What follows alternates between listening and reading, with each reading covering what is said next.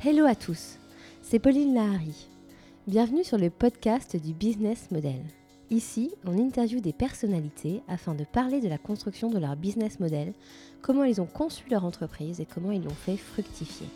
Nous parlerons de succès bien sûr, mais aussi d'échecs, car c'est aussi dans l'échec qu'on apprend et qu'on avance.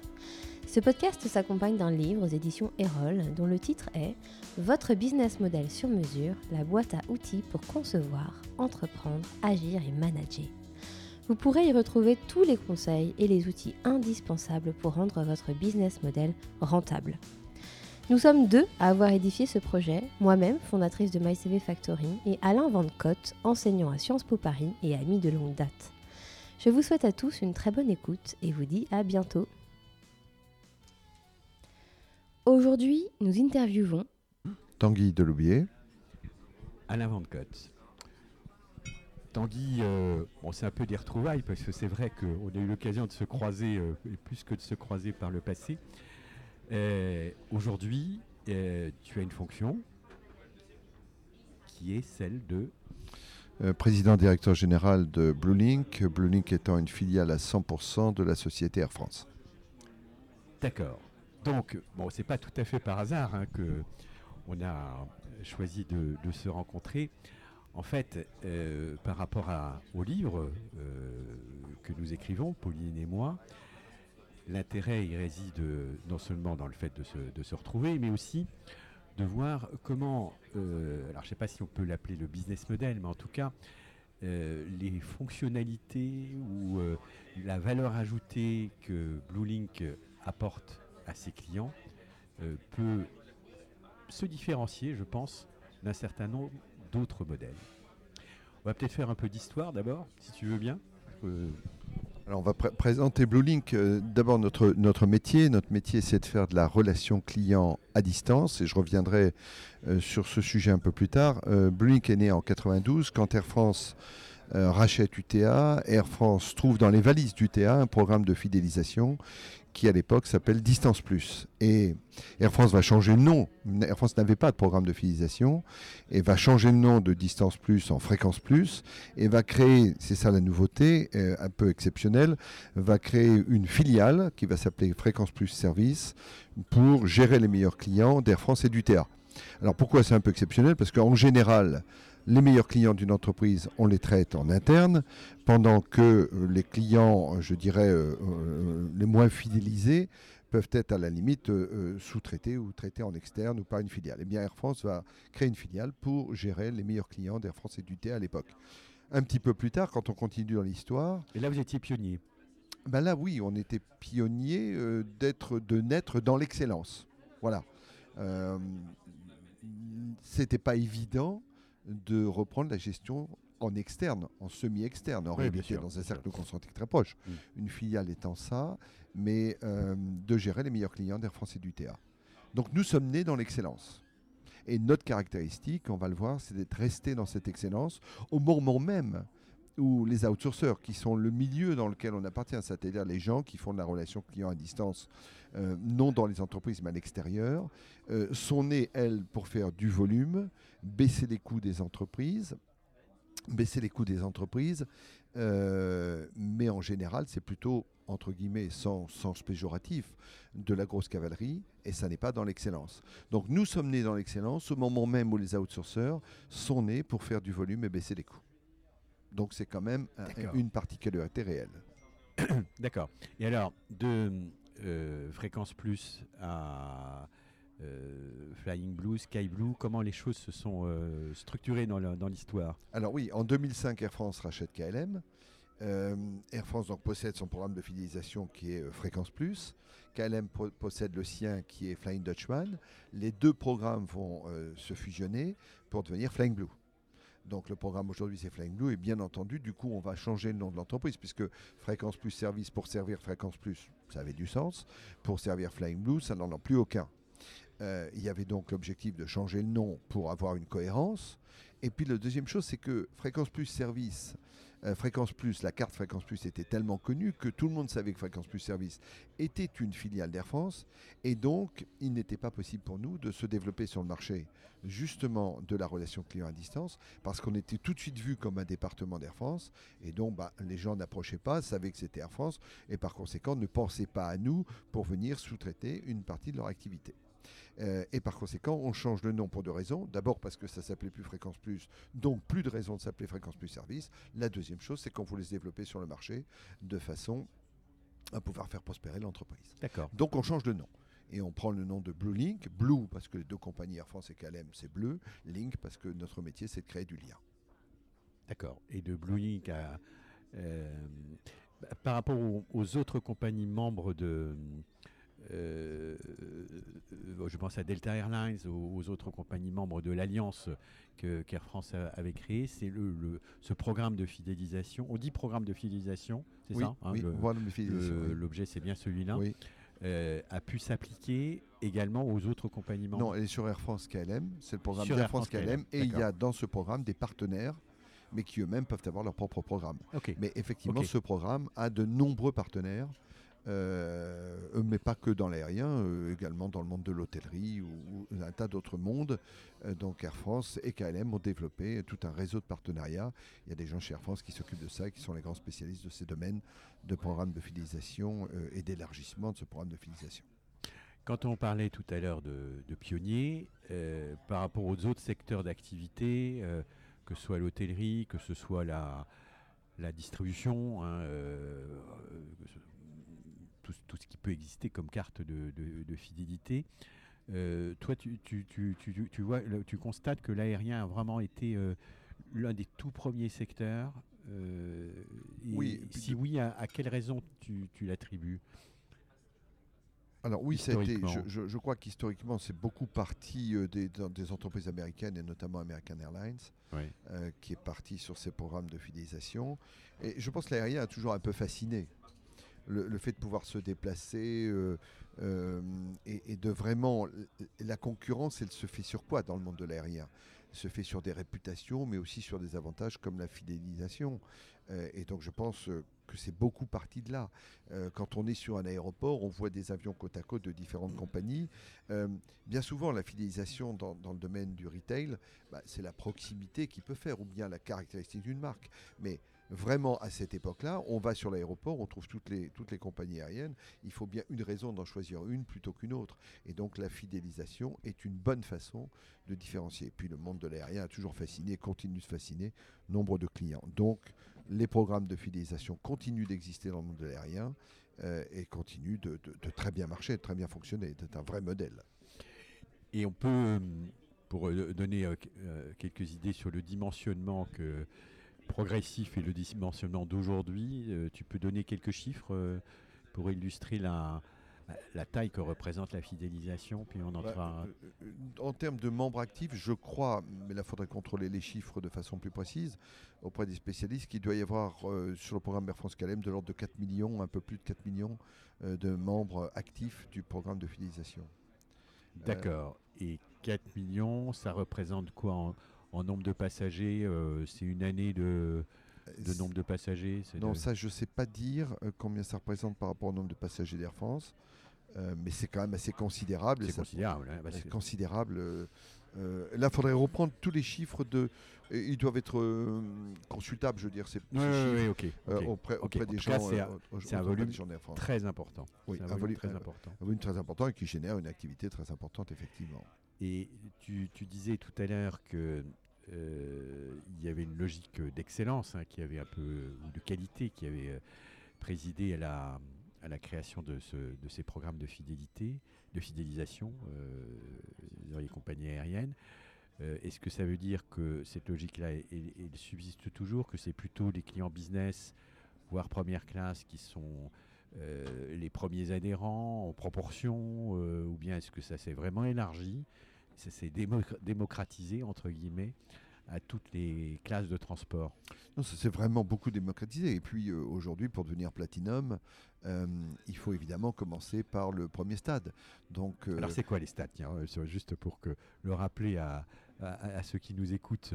Alors il y a, ça vient d'être refait entièrement. Euh, le premier stade, c'est Explorer. Et puis après, on monte sur les Silver, Gold, Platinum. Et puis euh, sur les influenceurs, il y a la carte Club 2000 euh, pour ce qui concerne Air France. Et voilà, donc c'est un tas de niveaux, il y a quatre niveaux. D'accord. et pour devenir Platinum, eh bien, en général, on commence évidemment par le premier niveau. D'accord. Donc l'idée étant donc de soigner aussi bien sûr pas avec euh, le même soin, parce que plus on monte et plus on, a le droit à davantage et plus on fait attention aux soins du service que nous apportons, mais en réalité, quand même, tout Platinum commence normalement euh, par Explorer. Et, à force de justement de goûter aux avantages et d'avoir un service de qualité, eh bien les gens continuent d'adhérer, vont monter en grade et cherchent à monter de façon à avoir de plus en plus d'avantages et sont euh, jusqu'à être reconnus à l'intérieur des avions. Euh, quand on est ah dans, les plus hauts niveaux et, salué particulièrement par le PNC ou les gens au sol, euh, bien entendu. Oui. Et donc cette reconnaissance, euh, on est tous pareils en tant que consommateurs. On peut aller dans certains endroits parce qu'on est reconnu. On rentre dans un restaurant et on s'y veut dire bonjour Monsieur Van Cott, ben, on est naturellement content. Et, on est reconnu. Eh bien, mhm. beaucoup de gens aiment être reconnus, la majorité, mhm. et donc reconnaître à l'intérieur d'un système qui transporte des millions et dans le monde des milliards de passagers par an, eh bien c'est quand même quelque chose de remarquable. Et on voit bien que la logistique qui va, être derrière, elle est tout à fait, euh, est tout à fait complexe. Tout à fait complexe. On va y, venir hein, sur la, partie logistique. Mais sur ces, aspects qui touchent un peu au marketing hein, de, la, euh, de la fidélisation, donc tu dis reconnu, donc on peut être reconnu jusqu'à être, jusqu'à être reconnu à bord. Euh, au sol, il y a un certain nombre de facilités qui sont, ou d'éléments de, confort qui sont proposés euh, à ceux qui font partie du programme. Euh, il y a bien entendu la capitalisation des, miles, de ces fameux miles, hein, qui, qui, est l'objectif, l'un des principaux objectifs de ceux qui font partie, qui sont adhérents du, du programme, c'est de gagner des miles et de pouvoir euh, s'offrir un voyage euh, gratuit. Si, euh, je suis peut-être un peu réducteur, mais c'est quand même ça un peu l'idée. Il y a d'autres éléments de service et de, reconnaissance, comme tu dis. Qui, bah, il y a les facilités de, de traverser des, ce qu'on appelle les postes de sécurité. donc il y a les Sky Priority, où on peut passer plus vite les attentes dans les aéroports. Et puis il y a des accès au salon euh, qui sont des choses plutôt appréciées, euh, notamment quand on doit travailler, évidemment, d'avoir une douche dans certains aéroports euh, ou d'avoir des espaces pour travailler, c'est quand même très apprécié. Donc, une fluidité dans les aéroports et, et l'accès à des, à, des salons, par exemple. Et alors, du coup, en termes de marketing, vous avez une politique marketing qui, consiste à segmenter les différentes clientèles, qui euh, comment dirais-je, qui, euh, euh, qui cherche à développer de nouveaux axes de services. Comment, comment les choses se présentent Il faudrait plutôt questionner les gens d'Air France, en, l'occurrence, qui sont les grands spécialistes de cette affaire-là.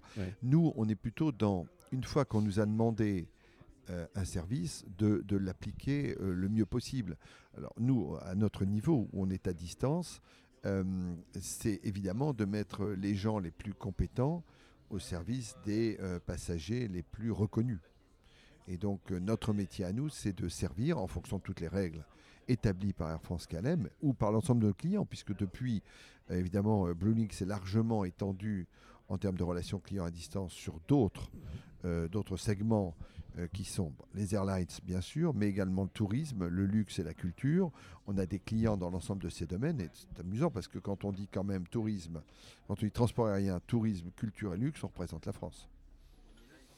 C'est assez amusant, mais au fond, sans le faire vraiment exprès, on s'est retrouvé dans ce qui représente la France et comme on traite 35 langues natives à travers le monde, puisque nous avons désormais des centres à travers le monde, euh, eh bien, nous sommes capables d'aider à développer un tas de secteurs en France euh, de gens qui ont besoin de langues natives et de grande qualité. Donc ça, c'est notre métier à nous. Donc nous appliquons le mieux possible les règles qui nous sont demandés par nos clients. Et Air France KLM fait partie de nos clients, évidemment, notre plus gros client, et puis évidemment notre propriétaire, et donc on y fait particulièrement attention, mais, mais tous les autres tout autant. Et, et, c'est là Alors, la quand tu dis caractéristique. les, autres, ça peut, être, ça peut être qui par exemple euh, Bah, Des gens dans le tourisme, euh, des gens dans le luxe, que je n'ai pas le droit de nommer, euh, des gens dans la culture. Euh, Ah voilà, ah donc on, on- Ah on va porter, on va porter euh, ces clients-là et, et tous les clients qui peuvent appeler euh, pour avoir des services. Euh, oui, c'est pas forcément. En, en gros, ce qu'on peut se dire, c'est que ce que je, ce que je- je ressens moi, c'est que nous ne devrions pas exister. Bon, au moins c'est clair. Euh, aucune entreprise, à partir du moment où on dit le principal, c'est le client. Et puis en parallèle, immédiatement, les collaborateurs. Mais part- partons du client. Sans client, il n'y a pas de collaborateur. Donc partons quand même du client. Si on dit euh, le client est la personne la plus importante d'une entreprise, alors la relation avec ce client ne peut pas être sous-traitée. Mhm.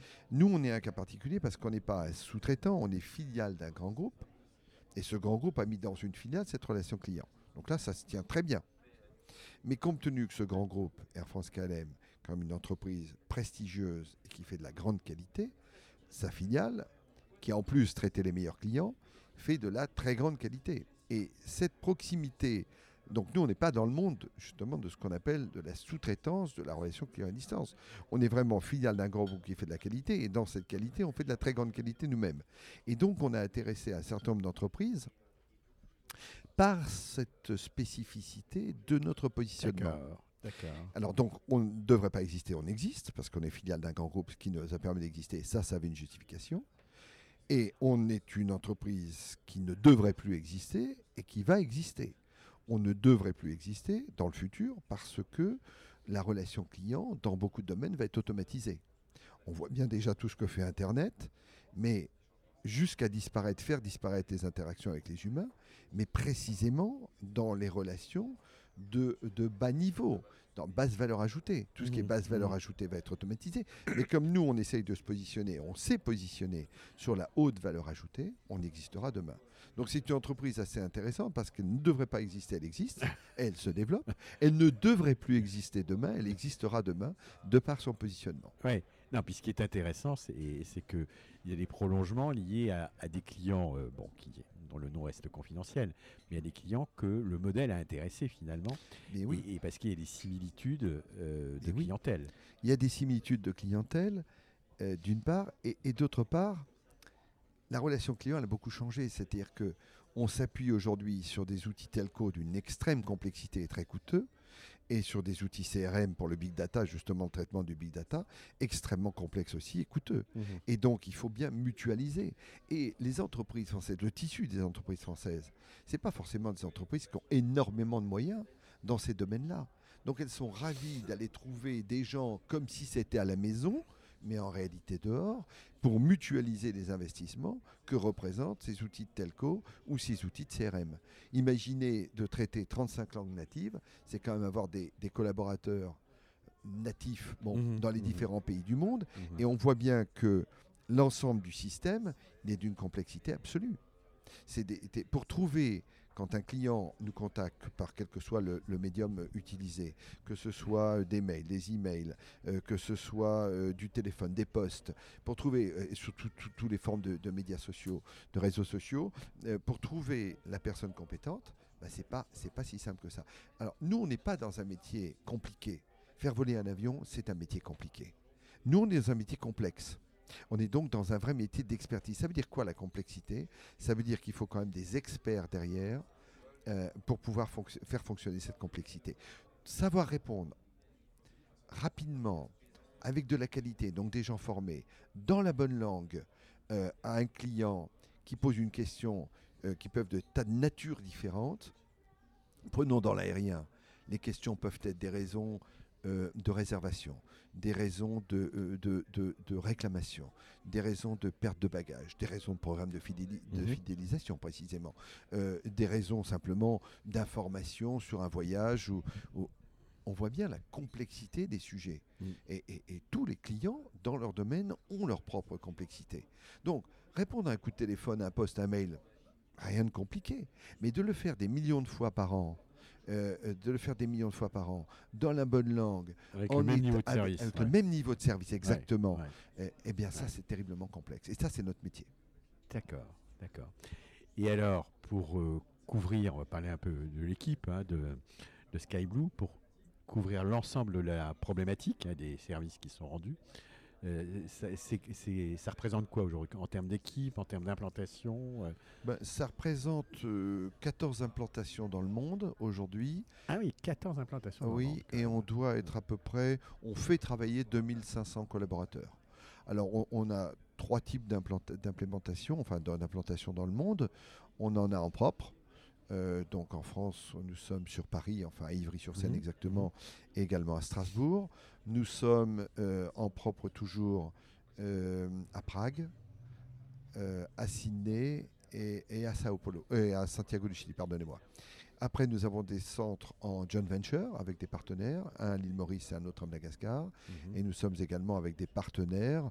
Alors, on doit être à Sofia, on doit être au Caire, on- nous sommes également à Sao Paulo, nous sommes à Amsterdam, nous sommes en France également, avec deux partenaires autres en France, l'un à Bordeaux et l'autre à Lens.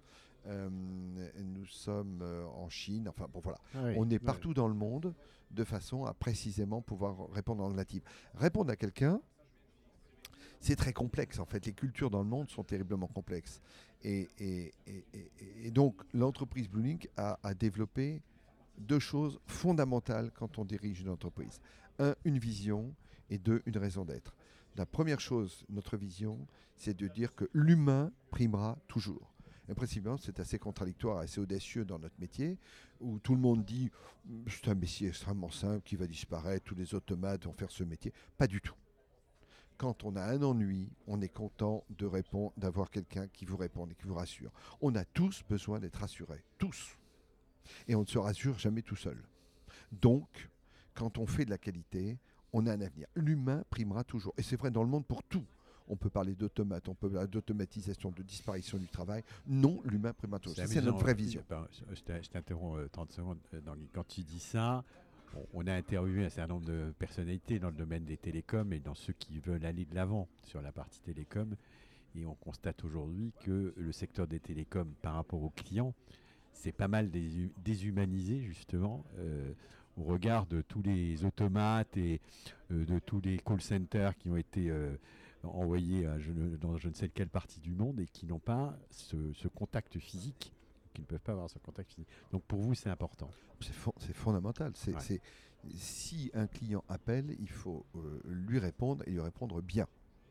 Euh, donc la première vision, notre vision, c'est l'humain primera toujours. Euh, et la deuxième chose, notre raison d'être, c'est mettre en résonance les cultures des marques et les cultures du monde. Alors je m'explique. Comme nous traitons différents clients, les cultures de ces différents clients ne sont pas les mêmes. D'ailleurs, leur langage n'est pas le même leur histoire n'est pas la même.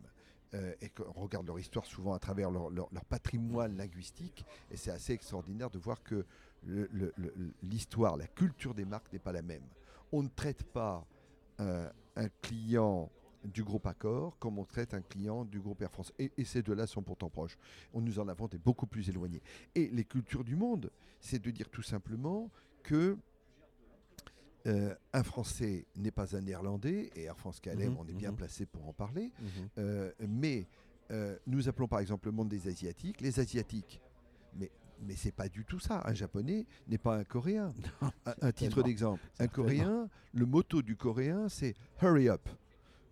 Si vous répondez en plus d'une minute, vous êtes incompétent. En revanche, le japonais, si vous le répondez en moins de cinq minutes, vous êtes grossier. Et nous, on appelle ça les Asiatiques. Mais de la même façon, eux nous appellent les Européens. Et, et on vient de voir qu'un Néerlandais n'était pas un Français, mais de la même façon, un Français n'est pas un Italien. Donc, notre métier à nous, c'est de connaître ces différentes cultures, et en fonction, c'est de connaître les différentes cultures, et en fonction des cultures des gens et des cultures des marques que nous traitons, les mettre en résonance de façon à développer les interférences. C'est d'accrocher avec les bons moyens les, les- les clients de ces marques selon leur culture. Voilà.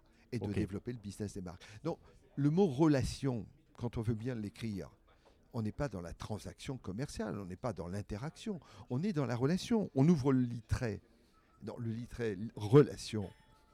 Relation parent-enfant. Mm. Et c'est ça la relation. Donc qu'est-ce qu'on veut faire, nous, dans la vie? On veut faire cette relation avec un grand R, pas avec un petit R. On n'est pas dans la transaction commerciale. On n'est pas dans l'interaction de, de, de- de seconde zone. On veut vraiment faire de la relation client. D'accord. Et c'est ça notre métier. C'est l'humain et la culture. D'accord. Bon, mais avec un certain nombre, enfin c'est pas une restriction, mon mais n'est pas une restriction, avec euh, un, un dénominateur commun en termes de, produits qui sont, euh, euh, comment dirais-je, euh, le résultat de, la fidélisation. On pense aux miles, enfin tous les services dont, tu parlais, mais là tu as, que ce soit les miles, le service en aéroport, etc., les salons. Là, ce que tu, oui, ce que tu expliques très bien, c'est la, partie, les spécificités culturelles ou bien de secteurs d'activité qui font que la relation avec un client n'est pas la même euh, la relation avec un autre client. C'est pas la même chose. Absolument. D'accord. Et, et- oui. Et, et alors, re- revenons à, le, au- à distance dont on parlait tout à l'heure, qui, est- qui est quand même très intéressant. Moi, je pense précisément que cette relation à distance est mal nommée. Quand on est à distance, on est, si on est talentueux au niveau de nos conseillers, on est en hyper proximité. Là, nous sommes face à face. Mais Mm. on est à distance. Je ne vais pas aller me coller à toi, à 10 cm de toi. Ça deviendrait très gênant. ça s'appellerait de la relation de proximité, c'est ça Mais non, très gênant. C'est Mais- l'espace intime, tu sais. Espace très intime là. Mais si on est à distance, on peut créer une complicité, une connivence. Ouais, on va ouais. rebondir sur ce que la personne va dire et on peut se permettre à distance ce qu'on ne se permet pas en face à face. Ouais. Il est parfois beaucoup plus facile de dire à distance que de dire en face à face. Et donc, quand le conseiller est talentueux, il va entendre la caractéristique de la personne, il va le sentir, le pressentir, il va anticiper le besoin, il va rebondir sur ce que le client lui dit pour créer de l'hyperproximité. Donc, la relation client à distance est mal nommée et elle peut être de très grande qualité parce qu'en fait, en réalité, c'est de la relation client d'hyperproximité. C'est ça notre métier. C'est pas du tout la relation client à distance. C'est de la relation client d'hyperproximité. D'accord. Alors, tu as mentionné, euh, comment dirais-je, l'investissement technologique euh, qui avait été réalisé au, au fil des ans. Il y a eu un peu des tournants à certains moments depuis, euh, depuis les années 90 euh, sur le plan technologique. Qu'est-ce qui a, qu'est- ça a été quoi les pas qui ont été franchis par l'entreprise sur le plan technologique? Euh, Oui, alors d'abord, c'est cette capacité à interconnecter l'ensemble des centres dans le monde, voix et data. Donc maintenant, tous Ouais. nos centres sont interconnectés. Et donc, euh, quand on a une faille quelque part, on peut envoyer les. C'est un métier qu'on peut transporter euh, de droite ou de gauche en fonction des besoins. Donc, ça, oui, c'est quand même Mhm. une très grosse évolution. Euh, la deuxième chose, c'est donc la capacité à stocker euh, sur des CRM euh, l'ensemble des données des clients avec leur accord, hein, bien entendu, et tout en respectant les nouvelles réglementations GDPR, euh, toutes les réglementations CNIL, extrêmement important aussi. Donc ça, c'est complexifié. Euh, de ce point de vue-là, toujours dans la complexité, euh, ça s'est complexifié parce que bah, on peut, on a des, des- des- des- des- des- des- des- beaucoup de données. Ces données répondent à des réglementations qu'il faut Mhm. absolument respecter. Mhm. Et tant mieux, parce que je pense que notamment les Européens ont été vraiment dès la fin de trois semaines pendant longtemps par rapport à d'autres qui pompaient l'ensemble des données clients euh, pour les exploiter. Et donc c'est très bien qu'on ait fait ça, je trouve. Et, donc voilà, les deux grands domaines, je trouve, c'est cette capacité à, interconnecter l'ensemble des voix et data et à euh, accumuler en fonction des réglementations euh, des caractéristiques des clients quand ils en sont d'accord pour pouvoir par derrière leur proposer des services plus adaptés.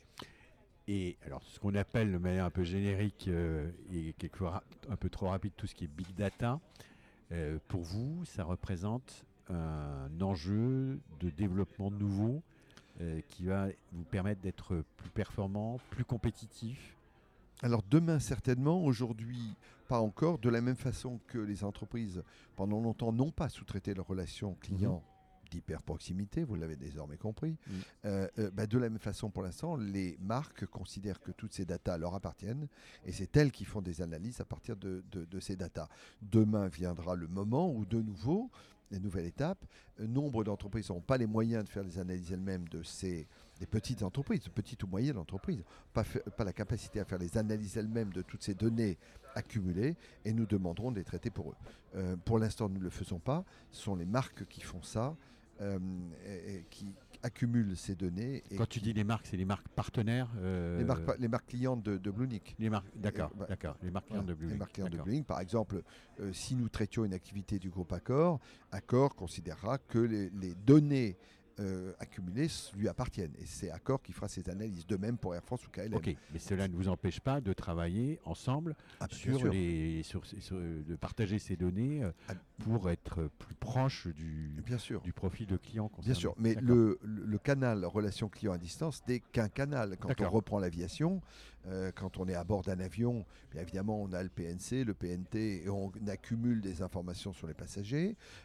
quand il est sur Internet, tout simplement, il passe pas par nous, on cumule des informations évidemment sur les passagers. Donc les canaux de, cumul de données sur des clients, euh, bah, il n'est pas que le à distance. Juste une petite chose pour nos auditeurs, PNC c'est personnel navigant commercial, c'est les hôtels et les stewards. PNT, c'est personnel navigant technique, les pilotes. Merci pour le décryptage de cet acronyme. C'est redoutable d'être dans un métier et, de tellement bien le connaître qu'on pense que tout le monde comprend. Merci beaucoup. J'essaye d'y veiller, mais là, voilà.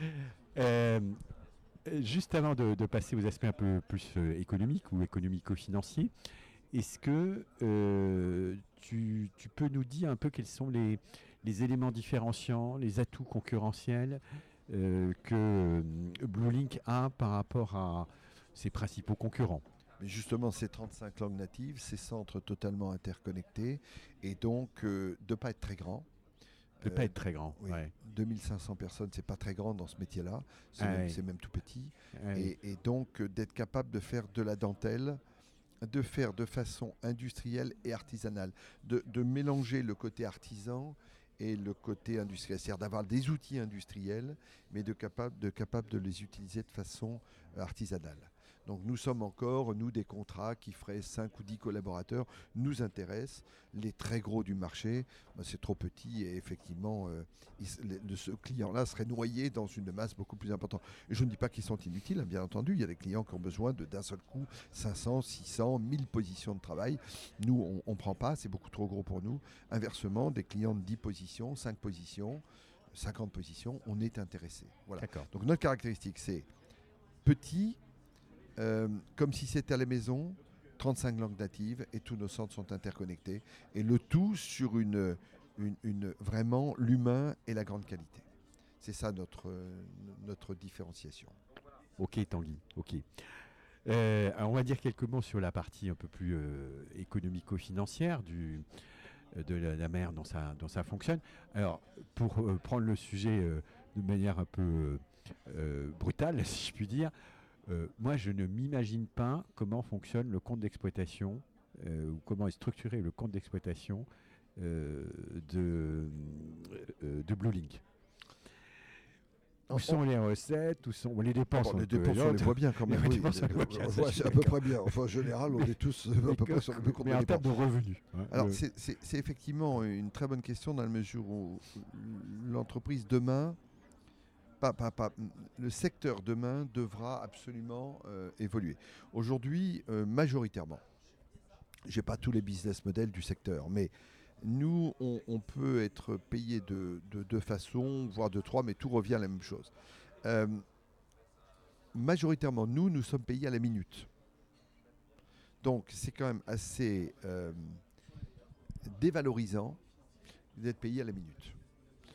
et quand on prône l'humain et quand on prône la grande qualité, d'être payé à la minute est quand même pas quelque chose de très euh, mmh. glorieux. Mmh. Mais c'est comme ça que ça fonctionne aujourd'hui. Demain, ça évoluera. C'était hier. Euh, je note pas. Alors la minute, quand on a une interaction avec un client, elle va durer un certain temps. Et c'est ce temps qui nous est rémunéré. Euh, à la minute, un prix à la minute qui va dépendre évidemment si on se trouve à Paris, si on se trouve à Prague, si on se trouve euh, à Madagascar, le prix à la minute n'est pas forcément le même. Alors là, on a deux modèles, soit on a un prix par centre différent, soit on a un prix mix, on dit que 20% de l'activité à tel endroit, etc. Et on essaye de faire un prix moyen, un prix blindé euh, pour nos clients. Donc, premier, premier modèle, les interactions durent un certain temps et nous sommes payés au prix, nous cumulons les minutes de travail et on est payé à la minute et ça te fait un chiffre d'affaires à la fin du mois. D'accord. Si on prend le premier client euh, identifié chez vous, c'est Air France. Oui. Air France vous verse un revenu à la minute. oui, sur une bonne partie de nos activités. Sur une bonne partie, pas sur toutes les activités. Voilà, parce qu'il y a un deuxième modèle que nous appliquons, qui est le FTE, c'est-à-dire le full, le full-time équivalent, euh, enfin le temps- l'équivalent temps plein, donc à la personne, à- au conseiller utilisé. Il y a Ah des oui. business sur lesquels on a du mal à être à la minute. Oui, oui, bien Et, sûr. et donc on facture des employés. On D'accord. un Du temps- du salaire. euh, on, on avec facture un du temps markup ouais. et donc, on est, on est facturé au- à l'employé. Ce n'est pas le business majoritaire, mais c'est un business. Et c'est déjà, en termes de valorisation du travail, mieux. On on paye chacun, et puis on a évidemment une marge, et puis, et puis on facture un- un- une personne. Mhm. Ce modèle-là a cet avantage d'être quand même plus valorisant, euh, d'être plus sécure, parce que le problème de la minute, il est quand même assez dangereux pour nous euh, et assez sécurisant pour nos clients. Pourquoi il est dangereux pour nous? Parce que on nous dit en prévision, vous allez avoir 100, donc on va dimensionner pour 100. Mhm. Mais si on reçoit 80, Mm. ben, on aura dépensé 100 en termes de rémunération des gens, Mm. mais on aura reçu 80 en termes de, en termes de chiffre d'affaires. Donc on essaye de mettre des minimums garantis justement à 80, mais on n'y arrive pas toujours. On voudrait même les passer à 90 parce que nos marges sont telles que si on n'est pas payé 90, ben, on va perdre euh, vraiment. Mhm. Mais, mais donc l'idée là-dedans est de dire que nous prenons le risque. Alors que quand on est payé au FTE, bah, évidemment l'employé est là et, et qu'il reçoive ou non du travail, bah, il est payé. Donc là, c'est le client qui va prendre plus de risques. Mais donc le plus dur dans le métier, c'est d'arriver à dimensionner au plus proche du besoin. Donc le FTE, très rassurant pour nos clients. Donc globalement, ils aiment bien la minute parce qu'évidemment, c'est très rassurant pour eux. Et, et nous n'aimons pas trop parce que bah, il y a un risque. Bon, alors si on a un mini garantie à 90%, on doit à peu près s'en sortir. Mais quelque part, c'est quand même pas très valorisant d'être payé à la minute. Pas Ouais, très valorisant comprends, parce que. Ouais. quand on se targue de faire de la qualité, alors du coup, on en revient à la chose suivante. La monnaie que va dépenser un client, c'est égal à des volumes que nous recevons, Mhm. multiplié par une AHT, qui veut dire Average Handling Time, on va appeler ça le temps moyen de conversation ou de traitement, Mhm. temps moyen de traitement, une DMT, Mhm. durée moyenne de traitement, on va l'appeler comme ça. Volume multiplié par durée moyenne de traitement, ça te donne déjà un nombre de minutes, multiplié par un prix unitaire. Mhm. Très bien. Donc notre métier à nous, elle consiste à jouer sur les volumes qu'on reçoit, sur les DMT que, Mhm. nous, que nous avons, et sur les prix unitaires. Les prix unitaires, ça, quelque part, c'est tout- on essaye de trouver toujours les meilleurs prix, les meilleurs endroits dans le monde, avoir le meilleur management possible, réduire l'absentéisme, faire du lean management, on connaît bien. Prix unitaire, on connaît bien. Les durées moyennes de traitement. Les durées moyennes de traitement, justement, on va.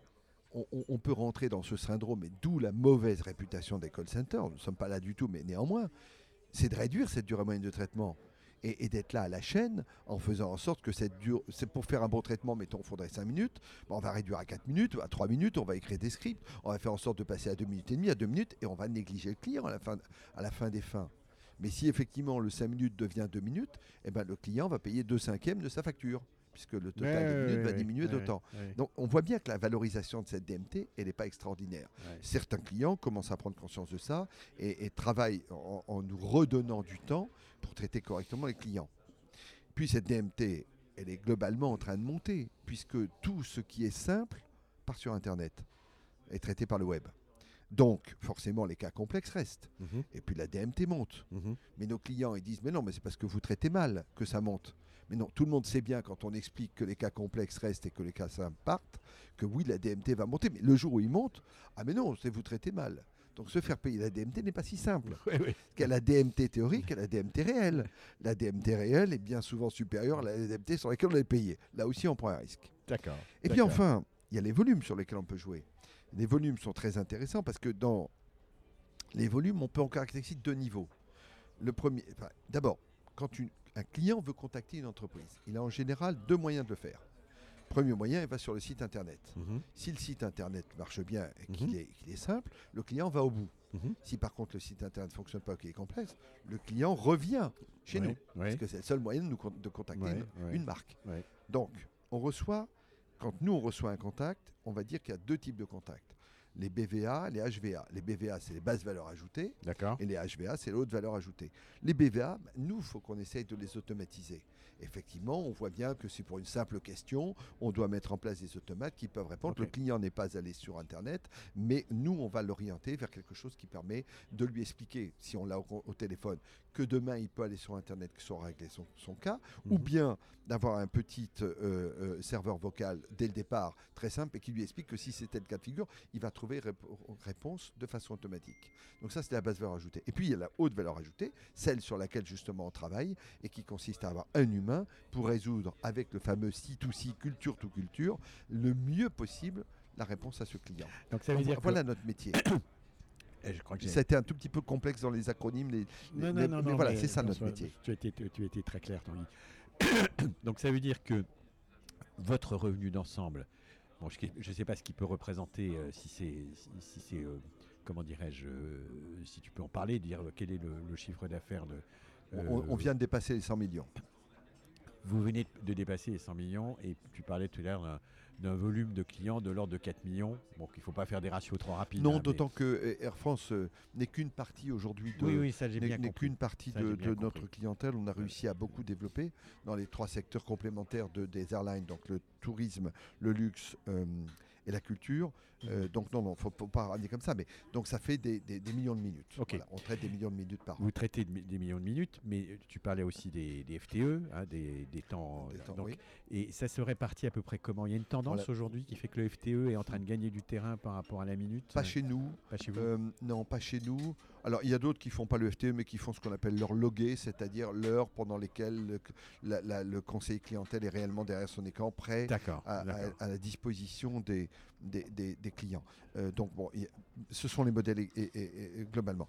Dans le monde des outsourceurs, le monde des outsourceurs se protège beaucoup, essaye de se faire payer au FTE parce qu'ils veulent pas prendre le risque. Je reçois pas le volume, je vais devoir me battre avec mon client, je veux pas. Euh, nous, on avait développé avec Air France la minute, que je trouve très bien à partir du moment où chacun est honnête. Euh, la durée moyenne de traitement est supérieure, on est payé à cette moyenne de traitement. Donc, si il y a honnêteté de la part de nos clients, de nos clients partenaires, je ne parle pas de leurs clients finaux, hein, bien entendu. Oui, oui, S'il y oui, a honnêteté oui. de la part de, nos clients, ce qui est quand même majoritairement le cas, à ce moment-là, le mo- modèle à la minute marche bien. Mais c'est plutôt de bien faire comprendre que on, on est payé à la minute au moment où justement on demande, on est dans l'excellence et on veut rendre un service. On sait bien qu'il n'y a rien de, de- de- de grande qualité sans prendre le temps. La bonne cuisine prend du temps. Oui. Les bonnes choses Ouais. prennent du temps. Voilà, Bah oui. C'est comme ça. Ouais. Il faut Bah du oui. temps. Euh, et donc, il ne faut pas en abuser non plus, parce que ce qui est le plus long dans, dans la relation client n'est pas forcément ce qu'il y a de meilleur non plus. Ouais. Donc, il faut trouver des équilibres. Et, et- et pour l'instant, c'est plutôt majoritairement la minute chez nous. D'accord. D'accord. Euh, on peut dire un mot de la gouvernance aussi? Comment le. Il y a un conseil d'administration Comment Oui. le- les choses sont. ah, Toi, tu rapportes à qui euh, Comment Je rapporte à mon conseil d'administration. tu rapportes à ton conseil d'administration Voilà, et puis euh, je vois aussi euh, tous les gens, tous mes gros clients au sein d'Air France. Il n'y a pas au sein d'Air France que le programme de fidélisation. On a aussi toutes les réservations, des réclamations, les bagages, mais on traite aussi du cargo, on traite aussi euh, euh, un tas de relations Ah, vous pour les traitez du employés. cargo aussi. Oui, Oui. oui, oui. Bah, des- de- de- le même principe, des réservations, des suivis de colis, ok. euh. Ah oui. Ouais. et pour les employés également. Les employés qui ont besoin de poser des questions, on a aussi euh, tout, un, tout un pôle euh, sur les employés. Quand tu dis employé, c'est un terme de helpdesk pour. euh, oui, pour les employés d'Air France. D'accord. Euh, voilà, donc euh, euh, on- on- on- on- Air France, c'est- quand même une gro- grosse activité. Et donc, je rapporte à, à mon board et euh, à mes différents clients euh, au sein d'Air France. Euh, euh, principalement, encore une fois, euh, voilà. Et puis après, on a des comités tous les mois avec nos autres clients, Air France et KLM, de façon à suivre euh, euh, évidemment leur exploitation et les opérations qu'ils nous ont confiées, et également, en général, c'est de façon trimestrielle ou semestrielle, des, des comités de tendance, c'est-à-dire leur dire bah, D'accord. voilà ce qui se fait sur le marché, voilà ce qu'on peut vous proposer comme évolution. Euh, donc voilà, il y a vraiment ces deux niveaux, d'un côté d'opération et de, de côté plus de tendance. Mais le board, lui, est composé exclusivement de représentants D'Air France. d'Air aujourd'hui. France, d'Air France KLM, euh, du groupe Oui. Air France KLM. Oui, absolument. D'accord. Oui. Euh, tu as esqui- esquissé quelques perspectives de développement euh, par rapport à l'évolution du service client, par rapport au big data, etc. Euh, de façon peut-être un peu plus précise, euh, je ne sais pas s'il y a un, business plan en termes de développement qui existe pour, l'entreprise, mais il y, a des étapes prochaines qui sont prévues, qui sont dans les, dans les, dans le tuyau, si je puis dire, pour développer plus encore soit le service, soit le volume, soit les marchés de Blue Link pour l'instant, c'est de continuer dans cette voie. Vraiment, c'est de ne pas sortir de notre métier de la relation client d'hyperproximité. Et, et encore une fois, je pense que nos développements, c'est plutôt de, vraiment rencontrer des tas de marques euh, qui euh, n'ont pas forcément les moyens de faire cette excellence et mhm. de les convaincre qu'elles peuvent sortir leur relation client mhm. euh, de, ce qu'elles font aujourd'hui de chez eux en interne pour les confier à nous et que c'est comme si ce sera en interne. Et il y a plein plein d'entreprises en France aujourd'hui qui pourraient progresser en confiant leurs relations clients euh, chez Bluelink. à partir du moment où elles sont sur euh, des, niveaux de produits, de qualité de produits ou de services qui s'apparentent. Oui, euh, oui, oui. Parce que nous, vous avez déjà. Nous, sincèrement, ce qui est très gros, on ne saura pas le traiter. Euh, c'est pas la vocation de l'entreprise. chaque, entreprise a sa propre vocation. Il faut rester dans ce qu'on sait faire. Nous, notre, notre, euh, vraiment, notre vocation à nous, c'est euh, la qualité. Et on a des valeurs dans l'entreprise autour de ça. Et la première valeur dans, dans le métier, c'est l'empathie. Et l'empathie, c'est quoi? Ben, C'est euh, l'anticipation, euh, c'est l'humour, euh, voilà, c'est aucune arrogance. On, on, est vraiment là-dedans. Et donc, quand je parlais du temps tout à l'heure, c'est important. L'empathie, c'est aussi prendre le temps d'écouter. C'est, voilà, on a, on a deux oreilles et une bouche pour écouter deux fois plus qu'on ne parle. Euh, donc c'est quand même bien dans l'écoute qu'on doit situer. donc euh, on doit développer, donc on ne peut pas être autrement. je comprends très bien par ailleurs les entreprises qui ont besoin, pour des produits à basse valeur ajoutée et dont les automates n'existent pas encore, qu'ils puissent mettre leurs activités euh, ailleurs et, ne pas le traiter en interne. Moi, j'ai pas de critique là-dessus, mais c'est pas notre positionnement à nous.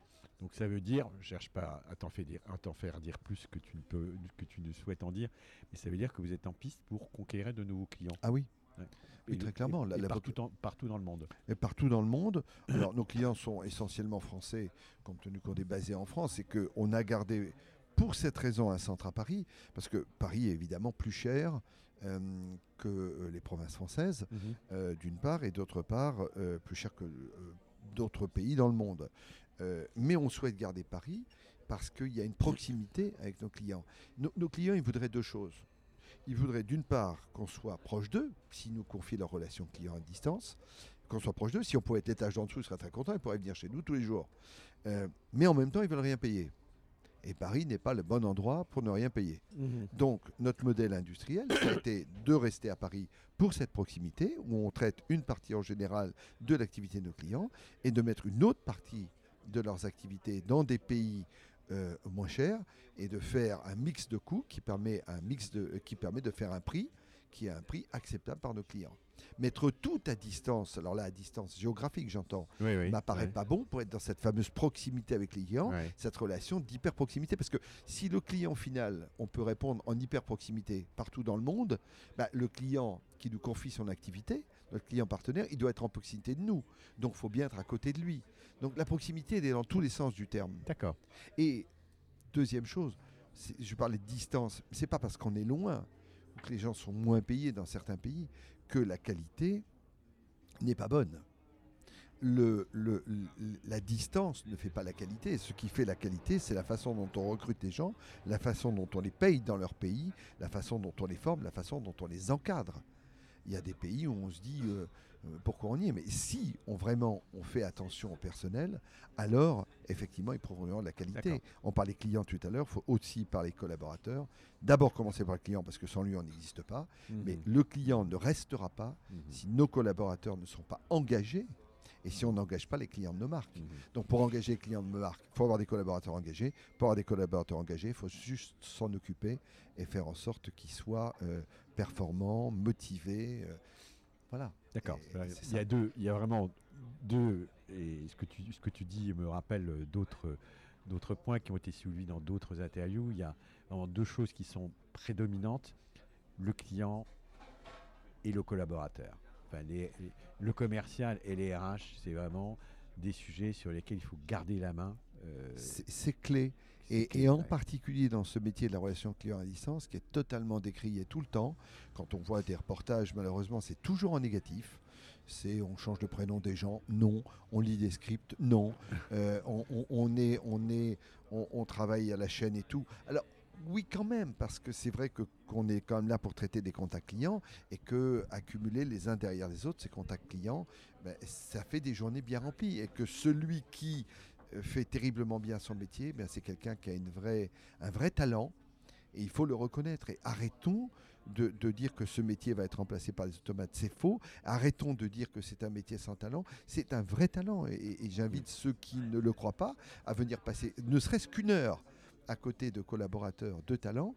Et, on vous allez voir que les outils qu'ils emploient ne sont pas des outils simples, que les questions posées ne sont pas des questions simples, mhm. et que la psychologie qu'il faut employer pour rassurer les clients ou les convaincre ne sont pas des psychologies simples.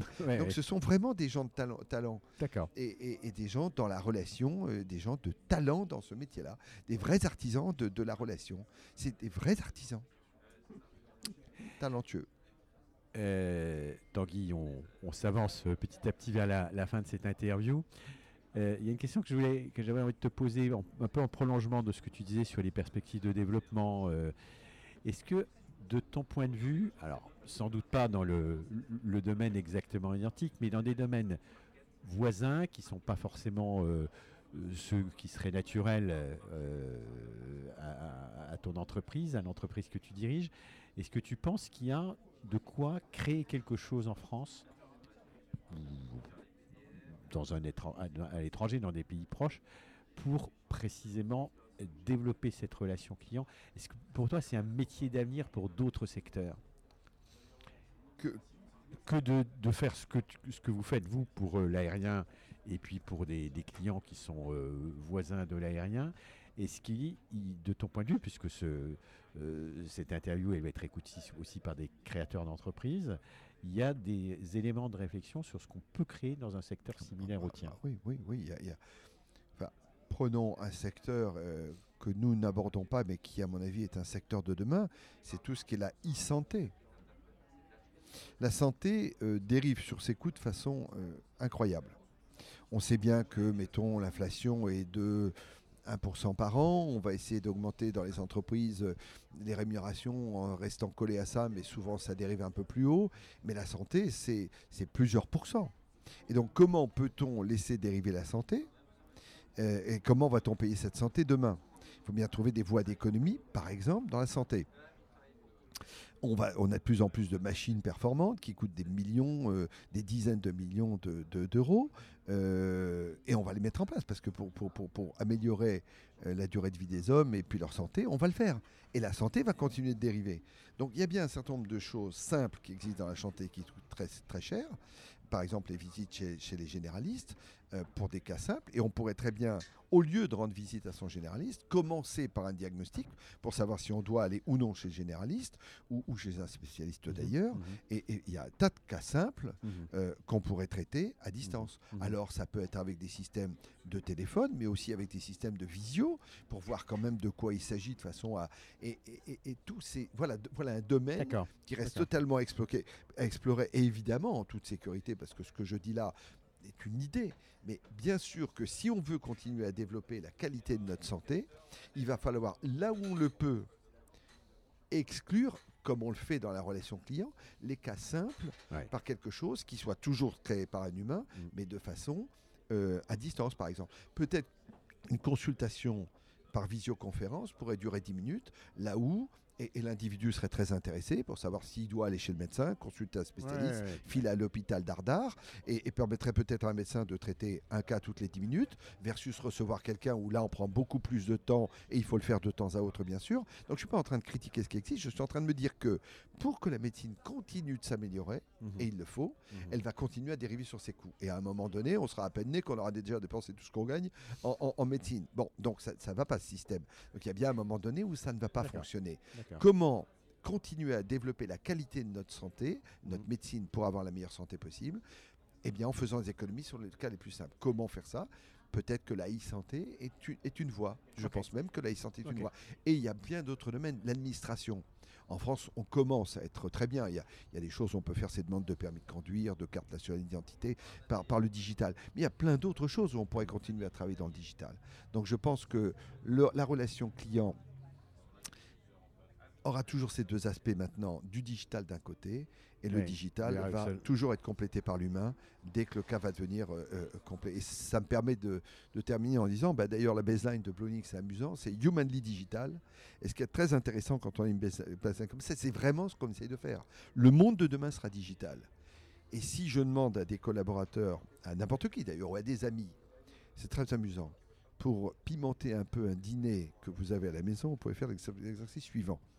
Dites à quelqu'un, tiens, digital, oh finalement c'est pas une révolution, c'est une simple évolution.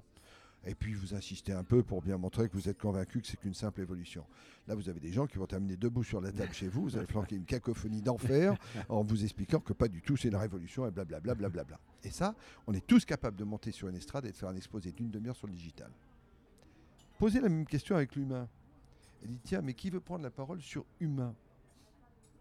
Et, et pourtant, dans les deux mots, le mot important est humain.